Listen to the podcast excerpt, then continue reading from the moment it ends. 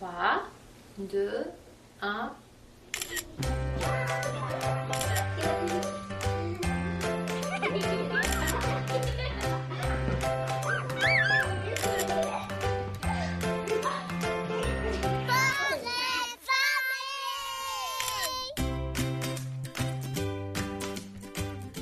Bonjour. Que vous soyez, quoi que vous fassiez, j'espère que vous êtes bien prêts à cette toute nouvelle émission qui commence aujourd'hui sur Canal M. C'est Marianne Paquette, enchantée d'être là avec vous.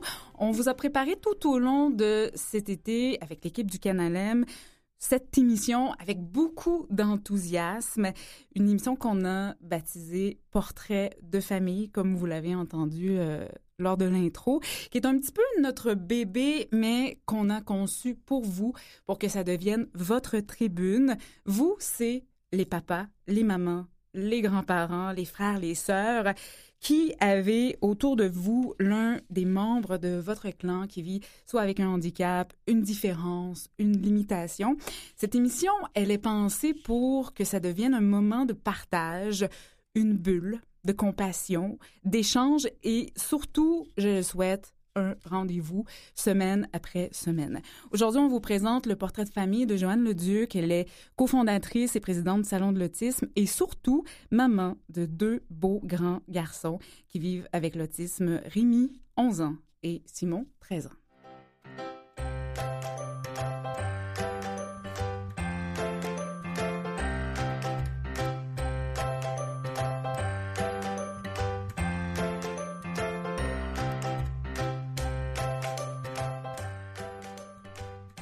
Merci d'avoir accepté d'être là avec nous, Joanne Leduc. Merci, bonjour. De partager votre portrait de famille.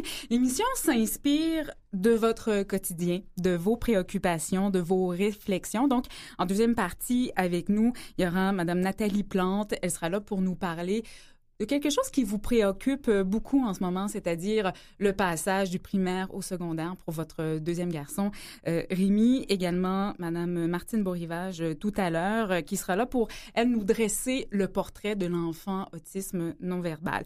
Également, l'émission, elle est parsemée de chroniques aujourd'hui parce que je pense qu'il y a peu de parents d'enfants d'âge scolaire qui, qui échappent les lunchs, les maudits lunch, on le dira, qui sont euh, sûrement un casse-tête pour la plupart euh, d'entre vous, avec une nutritionniste, donc euh, Maud Lagacé, qui nous donnera, je le souhaite, un bon coup de pouce là-dessus et finalement une ressource, parce qu'à la fin de chaque émission, on avait ce souhait de vous présenter une ressource. Annie Martineau, maman d'un enfant qui vit avec le TDAH et qui souhaite mettre sur pied une application. Cette émission-là, on avait aussi, par ce portrait de famille, envie de vous présenter une photo de famille. D'ailleurs, cette photo que vous avez choisie, Joanne Leduc, elle est déjà sur nos médias sociaux, sur notre site.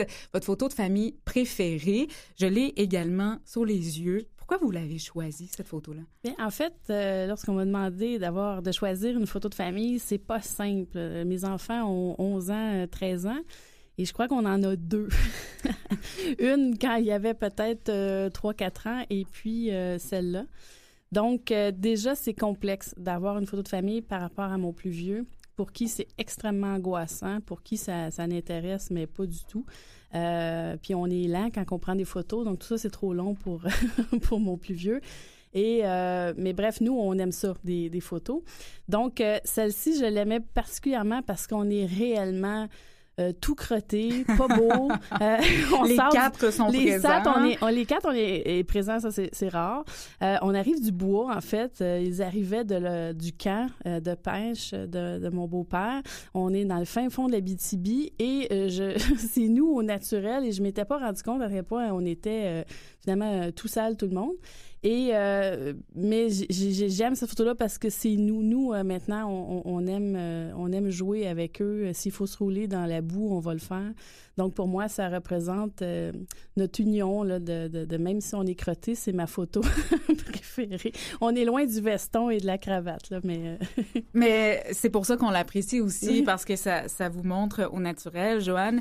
Pourquoi c'est difficile pour Simon, votre grand de 13 ans, de prendre des photos? Ben probablement parce que ça lui dit absolument rien. Euh, si on analyse c'est quoi une prise de, de photo, c'est extrêmement long pour rien. Euh, il est coincé entre plusieurs personnes. Euh, ça lui apporte rien au final. Il n'y a pas de il y a pas de finale avec des de la musique pour. Euh, euh, puis euh, la personne qui prend la photo souvent bon c'est rarement des, des professionnels donc oh attends je l'ai pas ouvert oh ça a pas pris oh non j'ai pas du... attends il souriait pas. Ça eu sa patience.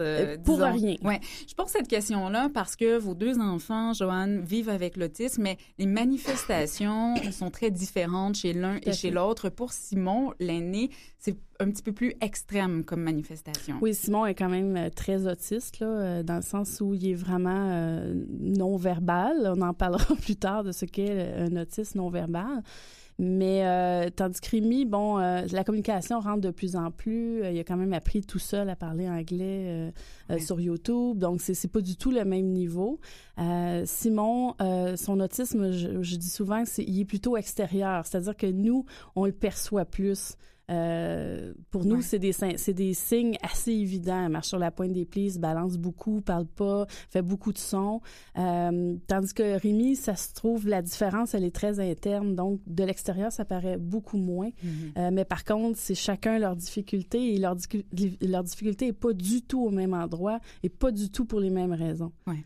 Ça se passe comment le quotidien d'une maman qui a deux pré-ados? Autistes, mais de différents niveaux, disons qu'ils se placent différemment dans le spectre. Pour nous, ça se passe beaucoup mieux que deux enfants autistes, dont un non-verbal ou deux non-verbaux, parce qu'à un départ, euh, jusqu'à l'âge de trois ans et demi, Rémi ne parlait pas du tout. Donc, ça a été ces années-là où, pour moi, c'était beaucoup plus difficile. C'était des crises, euh, des coups, il se frappait, se rentrait la tête dans le mur, et le parent a pas euh, 14 ans ou 13 ans avec son enfant. Oui, d'expérience. D'expérience en autisme, mais peu importe quelle expérience, là, on vient d'avoir un bébé, on pense que on va suivre le manuel d'instruction puis que tout va se faire euh, très bien. Et les premières années ont été difficiles. Et pour nous, ça a été là. Donc, ado, aujourd'hui, mon plus jeune aide beaucoup euh, parce que sa compréhension, on la développe de plus en plus, ce qui fait que lui, il est capable maintenant de nous aider. Euh, moi, je me suis fait former beaucoup aussi. Je comprends un peu mieux ce que c'est l'autisme, ce qui fait que j'arrive à mieux aider mon plus vieux. J'ai laissé tomber le stress euh, que j'avais avant parce qu'on veut à tout prix. Euh, au début, on veut à tout prix les sauver. Là. C'est, ouais. comme ça qu'on voyait l'autisme il y a dix ans. Quitte à se laisser parfois aller à des méthodes plus ou moins ben, efficaces. En fait, c'est que c'est, on est complètement à côté. C'est pas la façon de faire. De plus en plus, heureusement, aujourd'hui, c'est plus ça l'approche. Euh, donc, euh, aujourd'hui, on veut vivre avec l'autisme avec eux.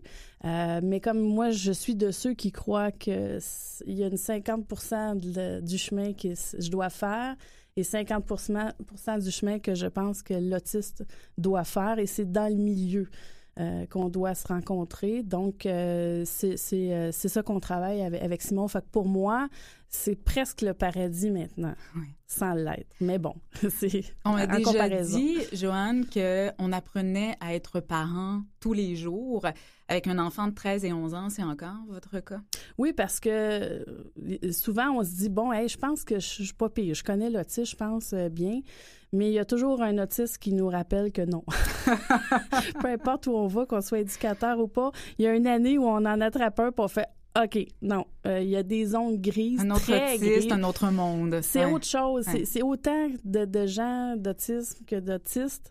Et euh, c'est extrêmement dur pour les éducateurs parce qu'ils en voient beaucoup, mais même nous, les parents. Moi, j'ai ces deux portraits complètement différents. Et même au sein juste de Simon, c'est sûr que c'est plus complexe lorsque l'enfant parle pas parce qu'il faut deviner. Il ouais. faut guesser, il faut, faut, faut être dans les hypothèses que là, il pleure parce que, là, il se frappe parce que. Euh, mais plus on comprend, plus on observe, plus on sait quoi regarder, mais on, on, passe de zéro hypothèse à plusieurs, à quelques-unes, et là, on se rapproche de mmh. probablement que c'est ça. Est-ce que c'est un deuil à faire d'avoir un enfant qui ne communique pas et qui ne communiquera jamais, ou du moins d'une façon très, très différente? Bien, en fait, ça, c'est autant qu'il y a de parents qu'il y a de situations de deuil. En fait, euh, moi, je peux pas dire que j'ai pas vécu un deuil, oui. Moi, l'autisme est rentré dedans solide quand je l'ai appris. C'était il y a 10 ans, euh, bon, 12 ans. C'était très différent d'aujourd'hui. On avait Euh, moins d'infos. On n'avait pas de Facebook pour se parler. On pouvait avoir un parent à deux rues de chez nous, on ne savait pas parce que les professionnels étaient gardés. euh, euh, ben, pas le droit de, de dire, euh, de nommer des noms et tout ça. Donc, les parents, on se voyait pas, on savait pas ce que c'était, on se sentait vraiment très seul. Fait que moi, oui, j'ai été, j'ai probablement vécu vraiment un deuil euh, parce que ça allait pas bien aussi. C'était difficile, c'était des enfants en crise que je maintenais physiquement à bout de bras à chaque jour, ça criait, ça pleurait. Et ce qu'on veut, c'est qu'il soit heureux. Donc, on est passé de j'aimerais qu'il fasse telle ou telle chose dans sa vie à qu'il arrête de pleurer. C'est Ouais. Parce qu'il a pleuré les dix premières années de sa vie, mon plus vieux, à tous les jours. Donc, à un moment donné, t'en peux plus parce que tu sais pas quoi faire pour l'aider. Euh, Puis s'il pleure, ben forcément, c'est pas parce que ça va bien. hein. C'est il y a quelque chose en dedans qui est très complexe, qui arrive pas lui-même. Donc, c'est important la formation aussi du parent pour accélérer le deuil. Pour qui ceux que c'est, pour qui c'est difficile de passer cette étape-là. Il y en a d'autres, c'est un claquement de doigts le lendemain. Il, il y en a, il Ouais. faut dire, qui attendent pendant 10 ans pour avoir un diagnostic. Ils ont le temps aussi de s'y faire, mais on est rendu une belle communauté, là, que la Ouais. communauté, la famille de l'autisme. Donc, de l'autisme. Donc, c'est peut-être un petit peu plus facile aujourd'hui. L'information circule de plus en plus, mais en même temps, et ça, je sais que c'est l'un de vos combats ou de vos souhaits, Joanne Leduc, c'est d'offrir, de tenter d'offrir un portrait qui est juste.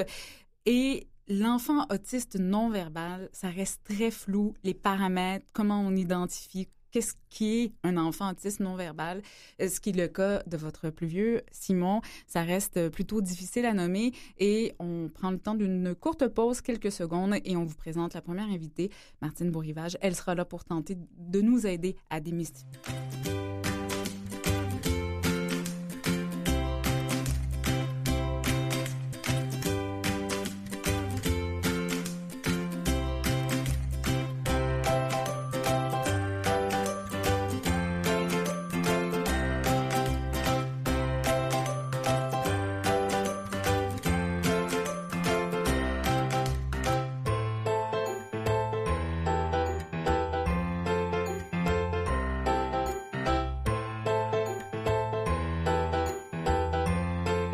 Martine Bourrivage, bonjour. Bonjour. Vous êtes psychologue, coordonnatrice jeunesse 025 ans, première et deuxième ligne, je vais le dire au complet. Direction DITSA-DP du Centre intégré universitaire euh, de santé et de services sociaux de l'Ouest de l'île de Montréal, fameux CIUS.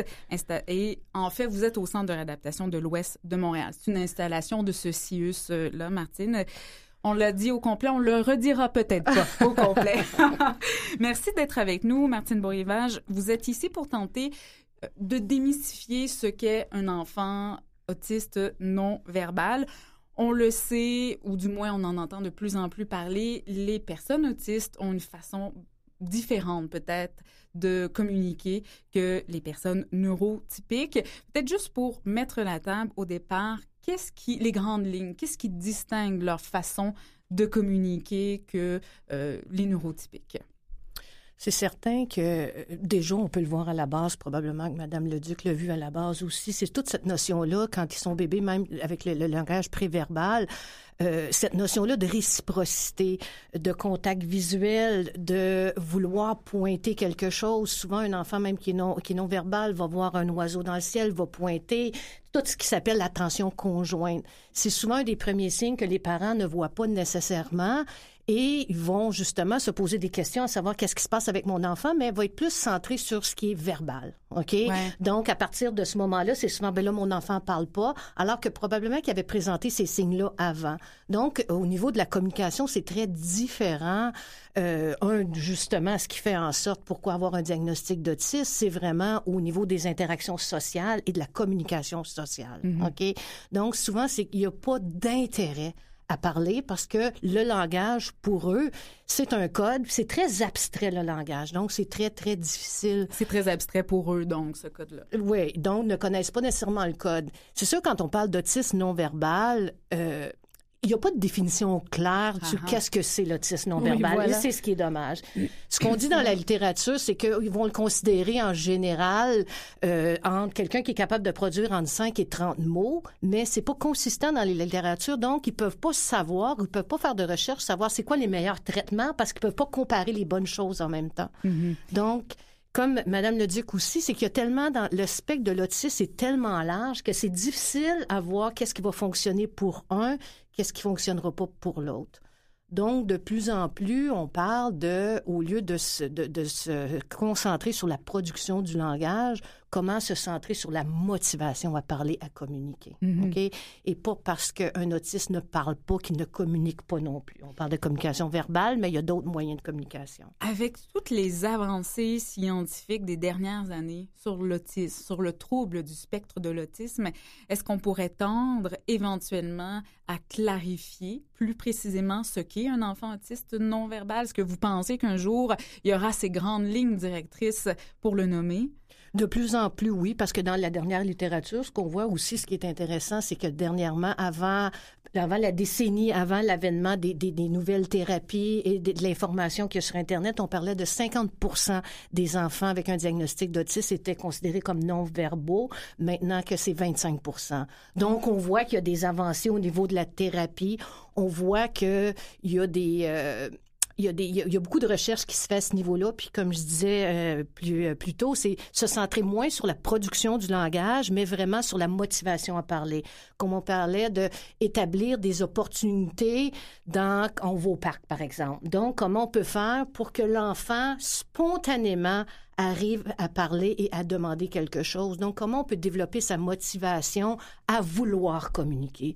C'est plutôt ça. Et c'est, pas facile parce qu'il faut saisir les opportunités. Donc, l'enfant va être renforcé s'il dit un mot et on lui donne. Donc, il va être, il va être porté à reproduire ce comportement-là, ce mot-là, parce qu'il a été renforcé en disant le, en disant le mot, là. Un enfant qui émet des sons. Je pense que le terme, c'est écholalie. Euh, c'est le cas de Simon, d'ailleurs, qui fait quelques sons. euh, Pardon. En fait, Simon ne fait pas du tout d'écholalie. Simon est un non-verbal, non-verbal. un vrai de vrai. En fait, il va faire des sons. On sait qu'il est capable d'émettre des sons parce que euh, je pense que le, je, faut- ce serait intéressant de parler à des, des psychiatres là-dessus. Je crois que l'être humain est fait pour faire des sons aussi, à moins d'être muet, euh, évidemment. Mais euh, le mien a comme besoin de continuellement faire des pouis, pouis, puis c'est, on l'appelle pouis, pouis maintenant d'ailleurs, parce que il fait des sons beaucoup, beaucoup. On dirait que c'est, c'est, c'est, c'est un besoin là, de faire de sons. C'est des sons qui peut-être veut dire des choses pour lui. Ouais. Et de temps en temps, on se dit oh oh oh, ils viennent-tu de dire za pour pizza? Parce qu'il va faire dire ah, patate, tu sais, il va faire des sons, mais whoop, là, il accroche des fois des fins de mots. Les premières fois, il y a à peu près 3-4 ans, on n'y croyait pas. On pensait pas que c'était une fin de mot euh, ciblée. Euh, on pensait que c'était que de l'écholalie, puis il répétait sans nécessairement avoir une fonction. Maintenant qu'on sait qu'il comprend très bien notre langage, le, le langage réceptif chez eux est très, très développé, Euh, ce qui fait qu'on est rendu qu'on parle de façon courante. Il est dans sa chambre, pardon, puis il va descendre, si on a dit voiture, on s'en va en voiture, il va descendre, il a compris, c'est quand même particulier. Donc, l'écholalie fait partie du développement du langage? Comment on peut déterminer ça dans le développement du langage de l'enfant? C'est certain Ça pour un- le- au niveau du développement du langage portophoniste, par contre, là, mais au niveau du langage euh, des enfants neurotypiques, l'écholalie habituellement est beaucoup plus tôt, alors que chez les enfants autistes, c'est beaucoup plus tard, Mhm. vers 7-8 ans. C'est certain que l'écholalie, la définition de l'écholalie comme telle, c'est de répéter des phrases, mais qui ne veulent, dans, dans un contexte qui est différent ou qui n'ont pas nécessairement de sens pour l'enfant. Comme par exemple, souvent, quand on va utiliser, on va travailler en thérapie comportementale, on va lui demander quel est ton nom. Il va répondre quel est ton nom, OK? Ah Ou oui, il va arriver, il va dire dis salut à Martine, dis salut à Martine. Tu sais, donc il, compa- il il va répéter, il est capable de produire le son, mais pour lui, la phrase aussi, ça ne fait pas de sens et c'est pas adapté au contexte. OK, c'est du point de vue de la compréhension à ce Mhm. moment-là. Moi, dans le cas de Rémi, mon plus jeune, a fait beaucoup d'écholalie. Mais lui, contrairement à, euh, euh, à ceci, c'est que lui, il va l'utiliser. Comme son, son langage, c'était difficile d'accès pour lui. Quand il arrivait une question, une phrase, c'était une phrase qu'il avait entendue dans un film qu'il pouvait aller rechercher pour répondre. Elle était bien placée, mais c'est pas des phrases construites par mon fils. Et encore aujourd'hui, il est meilleur dans la construction de phrases en anglais qu'en français. Mhm. Donc, euh, si on lui disait, veux-tu de la pizza? Il disait pizza, les gars, comme dans Toy Story. Ah oui, il mhm. répétait Sa le- référence oui, était là pour c'est ça. Mais pour lui, c'était très utile, sans quoi il aurait été sans mots. Donc, euh, c'est quand même important, l'écholalie, et c'est c'est précurseur du, du langage. Le temps file à vive allure. J'ai envie de vous demander, Martine, parce que cette émission, elle est en place pour ça, aider les parents, tenter de leur donner des ressources, de les faire réfléchir, des, amener ailleurs pour ces parents qui soit découvrent que leur enfant autiste vit des difficultés de communication ou encore un petit peu comme Joanne, on est confronté à un enfant euh, non verbal, on aura envie d'avoir des pistes vers quoi on peut se tourner. Mm-hmm. Mais c'est certain que typiquement, c'est comme on dit, c'est dans la vie quotidienne, dans la vie de tous les jours. C'est essayer de trouver des motivateurs ou des occasions qui vont faire en sorte que l'enfant va pouvoir donner un sens au langage.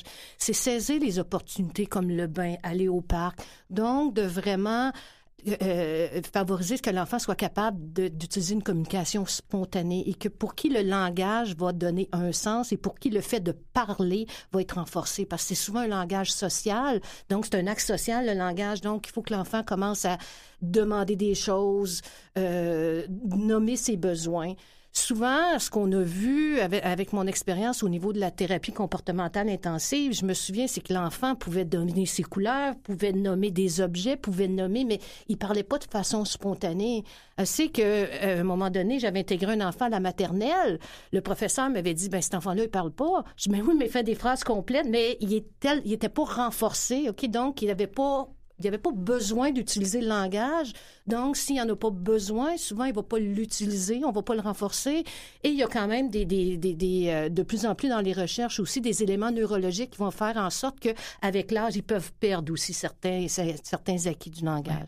Donc, il y a des applications pour les parents aussi. Il y a le site sur la Fédération québécoise de l'autisme où il y a des applications pour favoriser justement la communication. Les iPads, c'est très, très renforçateur, renforceur comme aussi moyen de motivation. Mm. Donc, il y a plein de ressources qui peuvent faciliter euh, l'apparition du langage ou au moins une façon de communiquer. Je pense qu'on aurait eu besoin de deux heures pour en parler. L'émission étant faite non pas de cette façon, on doit vous laisser partir, Martine Beaurivage, mais ça a donné quand même, je pense, on, a pu installer quand même euh, quelques enjeux, du moins installer cette euh, discussion-là. Et euh, je pense qu'on aura du temps pour y revenir à un autre moment donné parce que c'est essentiel, évidemment. Martine Beaurivage, vous êtes psychologue, coordonnatrice jeunesse du côté du Centre de réadaptation de l'Ouest de Montréal. C'est une installation du CIUS de l'Ouest de l'île de Montréal. Merci beaucoup. Ça me fait plaisir. Merci.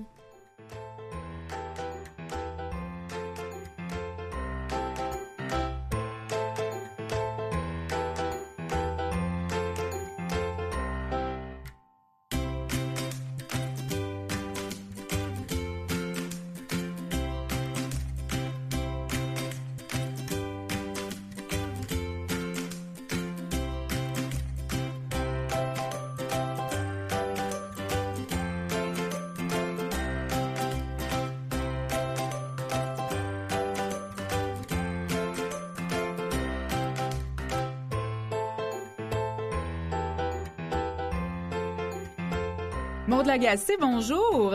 Bonjour. Maude, je pense que vous serez, vous, vous, serez, vous serez là, oui, pardon, pour aider bien des parents qui sont pris avec ce casse-tête à la rentrée des lunchs. Bon, un bon lunch, là, comment on constitue ça? En fait, on essaie d'avoir quelque chose qui est équilibré, donc d'avoir vraiment tous les groupes alimentaires dans la boîte à lunch, euh, donc vraiment les quatre groupes. Aussi, on veut avoir de la variété, donc on veut avoir quelque chose parce qu'on mange aussi avec les yeux, donc on veut avoir quelque chose qui est appétissant, avoir des formes différentes, des couleurs, des textures, des saveurs, aussi des choses que notre enfant aime. Donc on peut aussi euh, l'inciter à choisir entre deux fruits, par exemple, pour donner le choix pour la collation. Euh, on veut aussi avoir une boisson qui est hydratante, qui est peu sucrée. On entend beaucoup parler de sucre ces temps-ci. Donc euh, les boissons, on veut qu'elles soient plus hydratantes que sucrées. Donc l'eau, c'est toujours la meilleure option. Sinon, il y a le lait, les boissons de soya. Euh, on veut aussi une boîte à lunch qui est propre. Donc, une, boîte à lunch santé, c'est aussi une boîte à lunch qu'on lave chaque jour, qui est propre. Euh, et on veut peu d'aliments qui sont ultra transformés aussi ou prêts à manger. Donc, on veut essayer d'avoir des choses qui sont plus cuisinées maison, mm-hmm. euh, qu'on va trimballer dans des thermos ou qu'on va qu'on va amener faire réchauffer au micro-ondes. Maude, souvent, le dilemme ou le casse-tête, je reviens avec ce mot, des parents, c'est que dans les écoles, il y a de moins en moins de fours micro-ondes parfois pour les bonnes raisons, mais parfois ça devient plus complexe pour les parents. Euh, on veut quand même que ça reste frais si on a une salade avec la mayonnaise ou encore un sandwich avec une, viande. Donc, est-ce qu'il y a des moyens pour pallier à ça, à ce que euh, le lunch soit, euh, bon, d'une part qu'il reste frais, ou encore s'il y a moyen, si on veut que notre enfant mange chaud pour qu'il puisse avoir une variété? Bien, c'est certain que c'est toujours dans la planification, dans l'organisation qu'on s'en sort le plus. Donc, d'avoir vraiment euh, déjà à la maison du matériel euh, pour les lunchs, comme par exemple le thermos, là, qui est vraiment pratique pour avoir mhm. quelque chose qui reste chaud toute la journée. Euh, avoir des ice packs pour en mettre dans la boîte à lunch pour garder les aliments au frais. Avoir des petits contenants aussi. Donc, on peut réduire aussi en même temps euh, le suremballage des aliments en ayant des petits contenants, euh, soit en vitre, des petits pots maçons, euh, des petits sacs Ziploc, aussi pour, pour trimballer un petit peu les collations ou les accompagnements, les crudités, les fruits. donc, ça serait surtout ça comme matériel qu'on peut avoir à la maison. sinon, en fait, si on revient à votre question, c'était... Ben, c'était en... ben, vous y avez bien répondu, Maude. Joanne, quel est le lunch préféré de vos enfants? Bien, en fait, euh, pour des enfants autistes, en général, je crois que c'est extrêmement compliqué parce que, euh, bon, il n'y a pas de micro-ondes et euh, un thermos, il n'y a pas d'étage. Et mes enfants ne mangent pas des plats mélangés. Ah oui. Donc, mm-hmm. c'est petits pois à côté, carottes à côté. Alors, on fait mm-hmm. comment avec un thermos? Ça prend trois thermos, ça fait juste pas de sens. Et ils ne mangent pas des sandwichs. Donc, c'est euh, tout le côté euh, sandwich qu'on a l'habitude aussi de faire, ce côté frais. Euh, c'est complexe pour les familles avec cette difficulté-là. Ça peut devenir complexe. Euh, des petits trucs aussi, par exemple, si on a un petit contenant euh, comme un petit euh, pot maçon, on peut mettre notre yogourt dans notre pot, mettre une pellicule plastique par-dessus, puis mettre notre granola par-dessus. Donc, il y a moyen des fois de séparer les pots là, comme ça, avec des petits, des petits contenants. Là. Oui. en terminant, Maude, parce qu'il nous reste une minute, parfois les les enfants ont des préférences pour des aliments un petit peu bonbons. Est-ce qu'on en met dans la boîte à lunch? Ou on est mieux d'éviter? Je pense parfois à des yogourts peut-être un peu trop sucrés, des barres tendres. Mm-hmm. Euh, en fait, mais c'est certain qu'on essaie le plus possible de cuisiner à la maison. Par contre, on le sait, hein, on a plus, euh, on manque beaucoup de temps, on manque d'énergie aussi des fois le rendu à la maison. Euh, donc ces aliments-là, des fois, on a à s'en servir. Euh, on ne doit pas bannir aucun aliment, en fait. Là. Pourquoi? Mhm. Parce qu'ils deviennent encore plus attirants à ce moment-là. Donc, c'est, c'est dans le dosage, finalement. C'est dans le dosage, c'est dans l'équilibre. Puis, ce qu'on veut, c'est vraiment de réduire le plus possible les aliments ultra transformés, suremballés. Bon. Maud Lagacé, on doit euh, vous laisser déjà, mais merci beaucoup. Vous êtes nutritionniste, je le rappelle. Merci pour ces trucs sur la boîte à lunch. C'est toujours bien utile. Bye Ça bye. plaisir. Bye bye.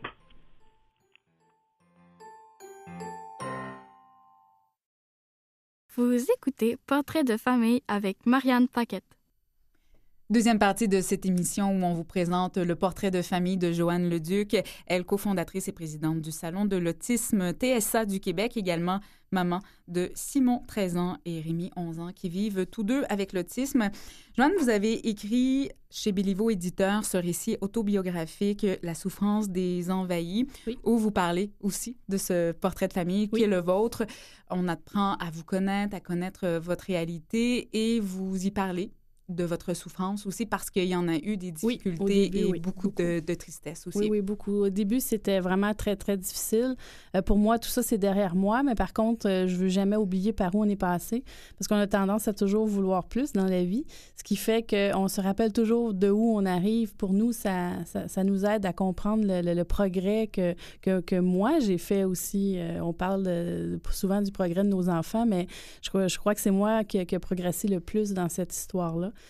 Donc, euh, euh, c'est, maintenant, c'est devenu une belle aventure, c'est devenu une belle histoire.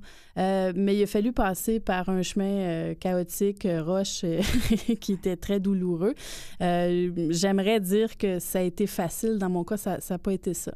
Donc, mais c'est correct aussi parce qu'on le vit tous de façon très différente. de façon différente. Donc, moi, ça a été plus difficile, mais je suis la preuve que c'est possible. Après ça, de, de, de s'en sortir puis de faire autre chose et d'utiliser par où on est passé, euh, qui on était, qui on est devenu pour faire autre chose dans notre vie aussi. Et euh, c'est ce que c'est ce qui est arrivé avec moi avec le livre. Ça a été le, départ, disons, d'une belle aventure qui se poursuit encore euh, aujourd'hui. Et bien sûr, la création de ce grand salon de l'autisme, troisième édition. Oui, cette année. Cette année. Vous avez dit de ce salon-là, quand il n'y a pas de quand en fait il y a des besoins sans service, on a envie de créer ces services-là. Donc c'est le manque qui vous a amené à créer ce salon. C'est la beauté, c'est peut-être la seule beauté d'un manque de service, c'est que on le voit plusieurs parents par manque de service, par manque d'aide, par manque de toutes sortes de choses euh, finissent par créer ce que ce qu'ils ont besoin. C'est l'essence même des inventions de toujours. Euh, donc on crée là où ça n'existe pas.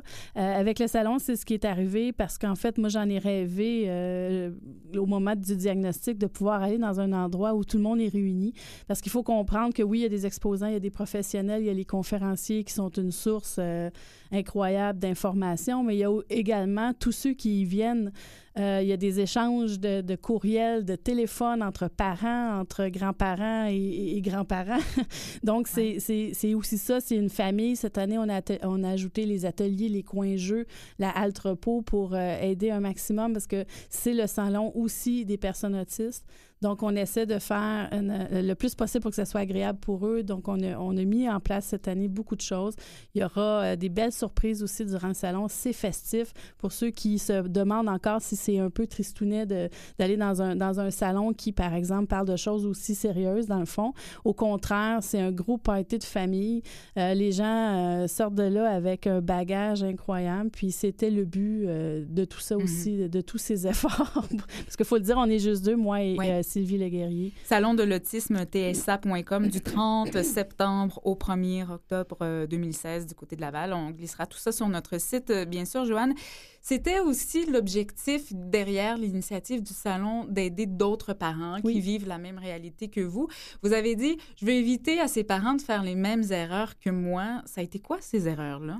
En fait, les erreurs, euh, c'est des erreurs qui, en fait, bon, tout le monde me dira, écoute, tu savais pas, c'est pas des erreurs.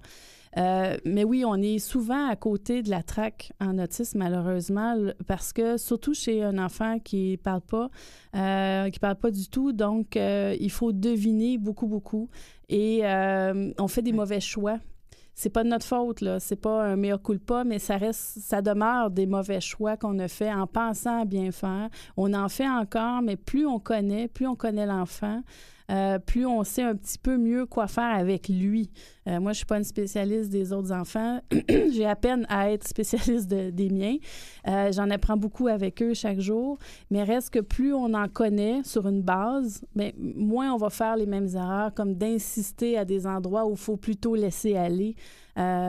puis l'erreur, c'est la même chose pour tout enfant, en fait. mais reste que chez des enfants qu'on dit euh, neurotypique, euh, la moindre petite erreur a moins d'impact, disons, que sur un enfant autiste non-verbal euh, qui, qui, pour lui, ça change du tout au tout, ce qui fait qu'il va se mettre à se frapper qui ne se frappait pas avant. Puis tu dis, voyons, mais pourtant, il, il peut arriver tant de choses que ça.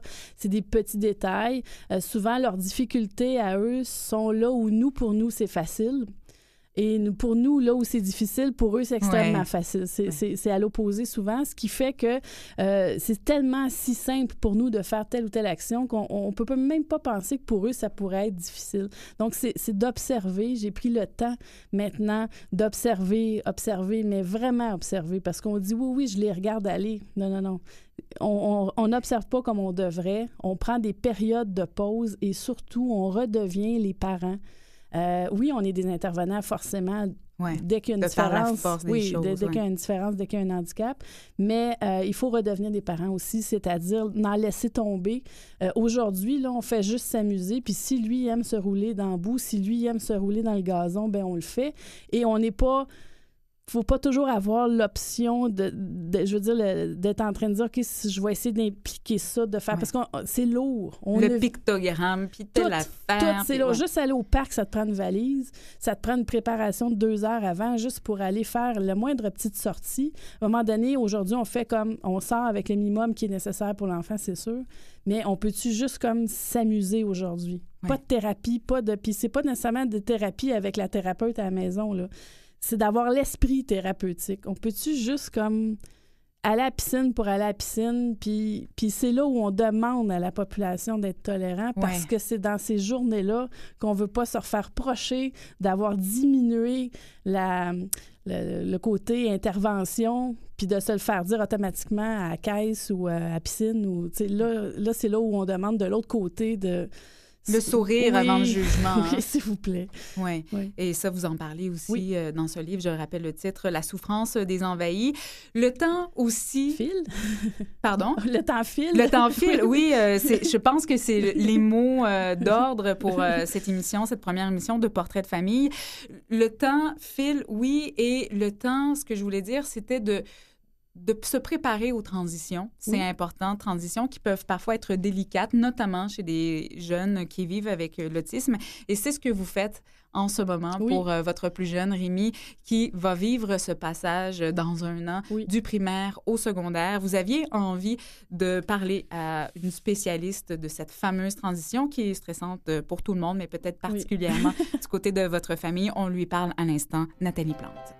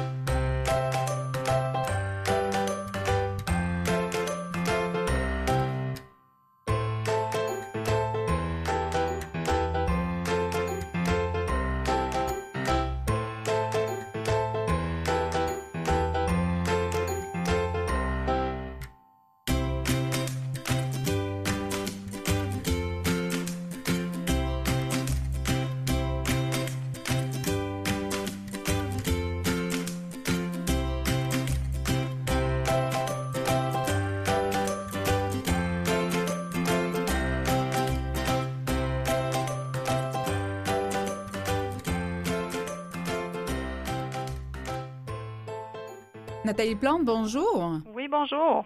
Vous êtes personne ressource pour le service régional de soutien et d'expertise à l'intention des élèves avec un TSA aux commissions scolaires francophones de Montréal. Et là, pour nous parler, c'est un sujet choisi par Joanne Leduc de cette transition du primaire au secondaire.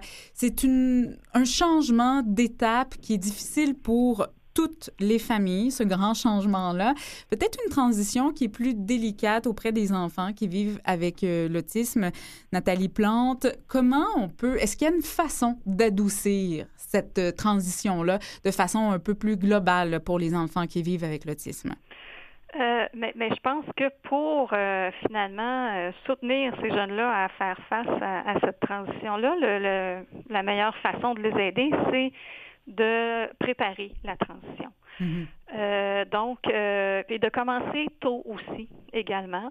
Euh, donc, en commençant tôt avec l'enseignant du primaire, on peut déjà, par exemple, commencer à faire un inventaire de ce qui se passe actuellement au primaire et voir comment les choses vont se dérouler au secondaire, comme par exemple l'heure du dîner.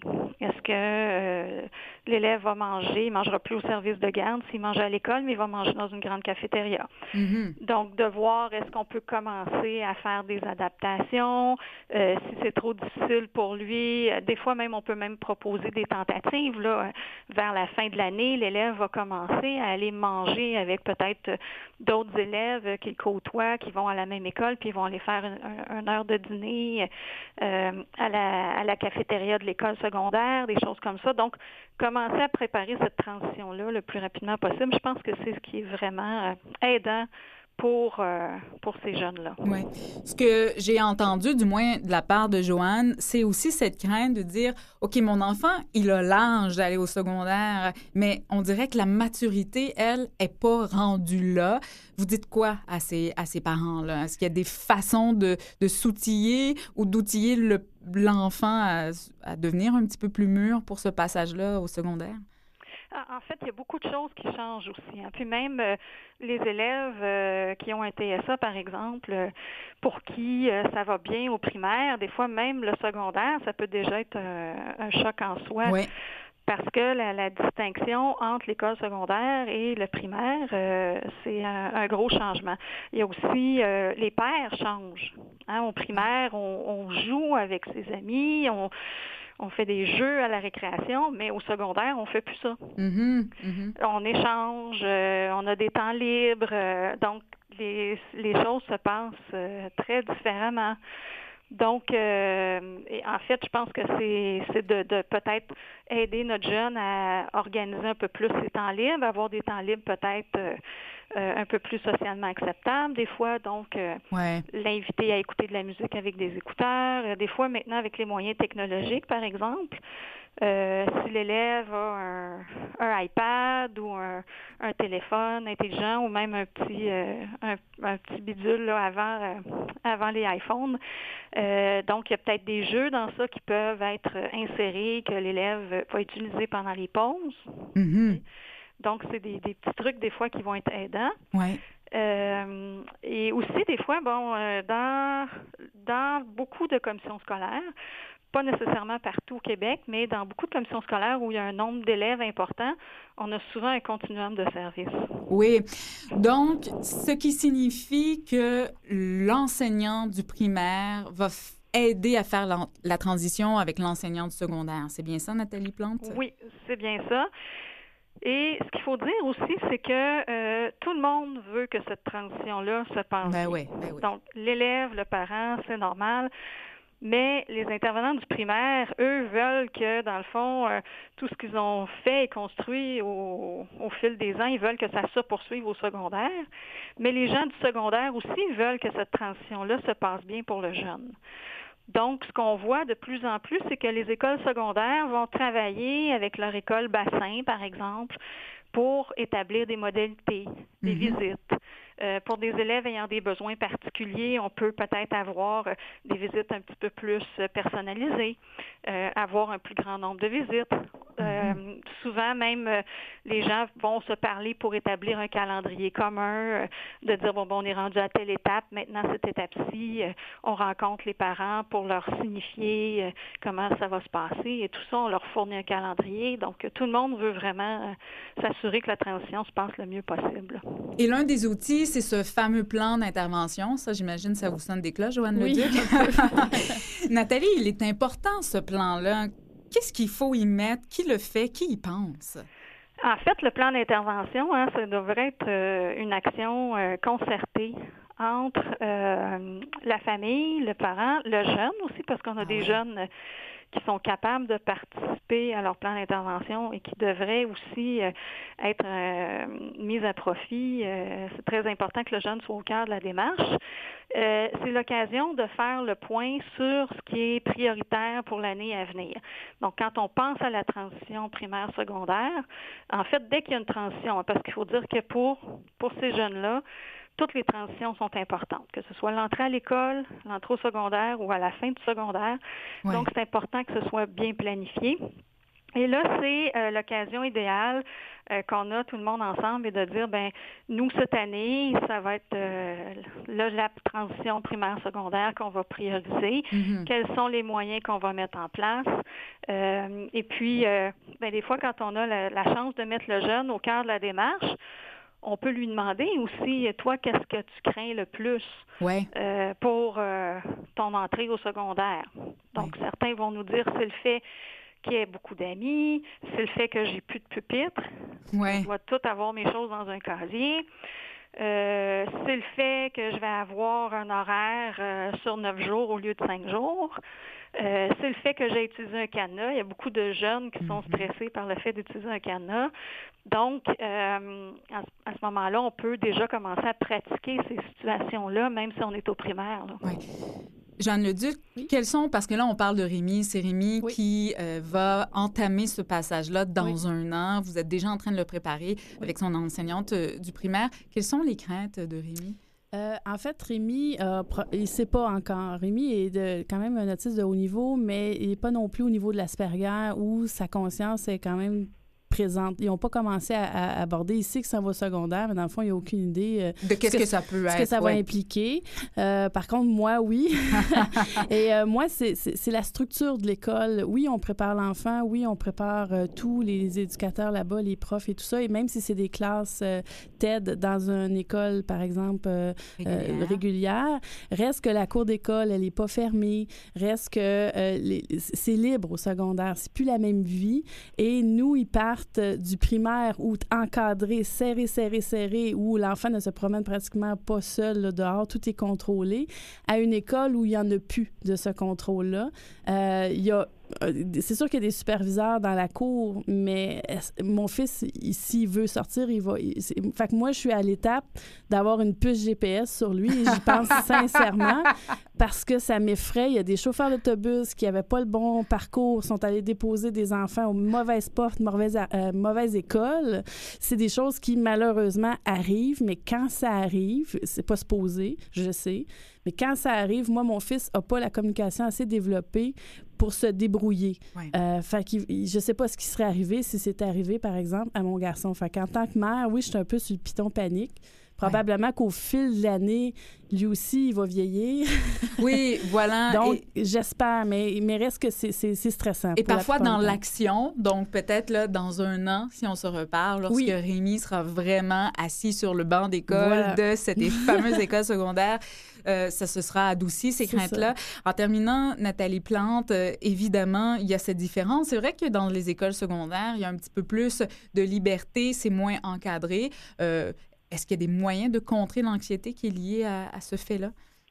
Euh, oui, en fait, euh, souvent ce qu'on recommande, euh, c'est qu'il y a un intervenant pivot. S'assurer qu'il y a un intervenant pivot auquel l'élève peut se référer ou qui va, pour des élèves des fois qui sont plus atteints, qui va poser un regard aussi sur les élèves en question. Mhm. Donc, pour chacun des moments. Donc, c'est ça peut être souvent un éducateur spécialisé qui va être en place avec eux pendant, par exemple, les périodes de battement, les transitions, des choses comme ça, ou ça peut être même un surveillant d'élèves qui, à qui on va euh, déléguer la responsabilité d'être l'intervenant pivot. Et euh, l'élève, on va lui apprendre à se référer à cette personne-là, ou on va, on va mentionner à l'intervenant pivot d'apporter plus de soutien aussi à l'élève aux besoins. Mhm. Euh, Je, je voudrais Oui. peut-être, juste en terminant, vous mentionner qu'il y a quand même des outils qui sont intéressants euh, pour les parents. Euh, qui peuvent être consultés par euh, par le web. Je ne sais pas si ça vous intéresse. euh, Mais allez-y. Oui, oui. Euh, en fait, euh, le ministère de l'Éducation a produit un guide qui s'appelle Guide pour soutenir une transition scolaire de qualité vers le secondaire. Donc, de l'école primaire au secondaire. Donc, si on, on Google ce titre-là, euh, on arrive sur la le, le fameux guide en question. Et euh, c'est un outil qui est fort intéressant parce que on, on explique en quoi un petit peu cette transition-là est stressante. On aborde un peu le rôle de l'école, un peu le rôle des parents, puis on retrouve des petits tableaux aussi là, de, de Ah, choses à Mhm. faire, à mettre en place ou à développer. Mhm. Parfait, merci. Donc ça, c'est un premier outil qui est intéressant. Et il y a aussi euh, euh, l'Université du Québec en Outaouais qui a produit ce qu'on appelle euh, le, le site carte routière, donc euh, les transitions scolaires, carte routière. Et là, on a le en route vers le préscolaire, vers le secondaire et vers la vie adulte. Et quand on Google carte routière transition, on arrive sur ce site-là et on peut euh, cliquer sur l'onglet secondaire. Et là, on, on retrouve des outils pour l'élève, mais on retrouve aussi des outils pour les parents et pour les intervenants scolaires. Je pense que vous frappez dans le mille, Nathalie Plante, parce que Joanne Leduc prend des notes d'une façon frénétique. Merci beaucoup de votre aide. Je rappelle, vous êtes personne ressource pour le service régional de soutien et d'expertise à l'intention des élèves ayant un TSA pour les commissions scolaires francophones de Montréal. Serez-vous présente au Salon de l'autisme?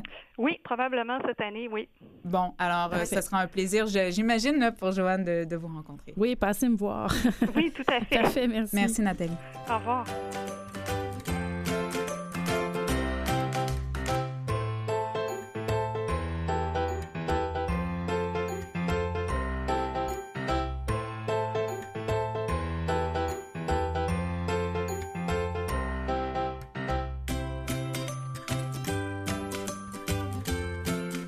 Annie Martineau, bonjour. Bonjour, ça va bien? Très bien vous-même? Ça va très bien. Annie, vous êtes l'instigatrice derrière euh, cette application Héros. Et il y a vraiment une, une initiative de terrain derrière cette application parce que vous êtes la maman d'un enfant de 12 ans qui vit avec le TDAH et cette application s'adresse tout particulièrement à ces enfants. Oui, effectivement, euh, c'est une initiative en fait euh, personnelle qui a débuté par euh, le, le fruit de mon expérience en tant que maman et qui devient euh, avec euh, avec le temps un, un outil que je souhaite diffuser et que je souhaite mettre dans le fond à profit pour les autres familles, les autres parents et les autres enfants. De quelle façon va faire fonctionner Héros? Le- L'enfant va devoir choisir un avatar euh, qui va pouvoir faire progresser, lui procurer des super pouvoirs en fonction de, la, de sa propre routine qu'il va effectuer lui-même. Donc, euh, dans le fond, l'idée, c'est d'avoir un renforcement positif, de faire, de responsabiliser l'enfant par rapport à l'avatar, mais aussi par rapport à sa routine. Donc, euh, euh, ça pourrait être de dire, euh, euh, si l'enfant doit se laver dans la routine du soir, par exemple. Ben, si euh, s'il traîne, l'avatar va, va avoir des émanations dans le fond qui vont sortir de lui pour lui rappeler que, ben, s'il se lave pas, il y a une conséquence, c'est-à-dire qu'il va puer. Ouais. C'est un petit peu, Annie Martineau, une façon de contrer la routine plate, on va se le dire, autant pour le parent que pour l'enfant, mais en même temps de donner un outil supplémentaire à des parents qui se disent, moi, là, j'ai tout essayé, ce qui était possible, et là, j'ai besoin d'une autre alternative. Oui, ben en fait, euh, j'écoutais Madame euh, Madame Leduc tout à l'heure dire qu'il faut se permettre d'être parent. Euh, cette portion-là, faut pas l'oublier. Je pense qu'elle est hyper importante. Il faut se permettre d'avoir du fun dans notre rôle de parent et il faut aussi que l'enfant ait du fun dans son rôle d'enfant. Donc, euh, l'idée de héros, c'est un peu de ramener cette harmonie familiale-là, d'avoir du plaisir dans quelque chose, dans le fond, qui est censé être plate, comme vous le dites, c'est-à-dire la routine quotidienne, qui est un élément, dans le fond, dont on se sort pas, euh, et surtout qui est d'autant plus important pour des enfants qui ont des différences comme le TDAH. Ouais, une façon de dire aux parents, peut-être que des consignes, il y en a trop à la fois. Une à la fois serait préférable. Oui, ça peut être effectivement un des objectifs parce que ça veut, ça se veut être une, une, une application ludo-éducative, Mhm. mais le H de héros représente un parent et un enfant qui se tiennent par la main. Donc, euh, c'est vraiment un esprit d'équipe qu'on veut créer par le biais de cette application-là. On veut pas que l'enfant soit laissé à lui-même en- en- avec un checklist, si je peux m'exprimer comme ça, de, de tâches qu'il a à faire dans sa journée. On veut vraiment que ce soit euh, effectivement un apprentissage qui se fasse aussi au niveau du parent pour un peu délaisser ce, ce côté de, de répéter-là euh, qui, en toute franchise, ne fonctionne pas. Donc, Ouais, euh, ouais. Mais ça prend du temps avant de s'en- de s'en rendre compte. Et il y a d'autres, il y a d'autres façons de faire que, que- qui, au niveau de la communication parent-enfant, qui est beaucoup plus fonctionnelle que de constamment répéter, parce qu'à un moment donné, on s'en vient, puis là, je vais citer mon garçon, on s'en vient un bruit de fond. Ah! C'est assez Et on, révélateur. on s'en vient que- qu'à un moment donné, euh, William m'a dit, euh, plus que tu répètes, maman, moins je t'entends. Et puis, du moment qu'il m'a dit ça, je fais, OK, ça fonctionne pas. Puis, c'est, du moment qu'on prend conscience de ça, ben, on change complètement notre façon d'intervenir. Oui. Hero va s'adresser à des enfants de 5 à 9 ans. Ça va fonctionner sur les tablettes Apple et Android. Euh, vous souhaitez cette application en 2017, été 2017. Euh, Annie Martineau, qui va vous aider à la mettre en place? Ben en fait, j'ai la chance parce que c'est beau développer une application, mais il faut que ce soit un outil qui est, efficace et que les gens vont utiliser. Donc pour ça, j'avais besoin d'aller euh, chercher une expertise qui était au-delà de celle de mon expérience de maman. Donc, mhm. euh, je suis allée voir le docteur Annick Vincent, qui est extrêmement reconnu euh, et qui travaille au quotidien avec des enfants ou des adultes qui ont un TDAH, et aussi Nancy Doyon, qui est une coach familiale, qui est très reconnue aussi. Donc, ça me permettait d'avoir une perspective externe au projet, mais aussi de valider euh, est-ce que c'est un bon outil? Est-ce que les couleurs sont appropriées? Est-ce qu'il y a trop d'éléments graphiques qui l'enfant dans le fond de sa routine? Donc, ces deux personnes-là m'aident bénévolement depuis pratiquement le début.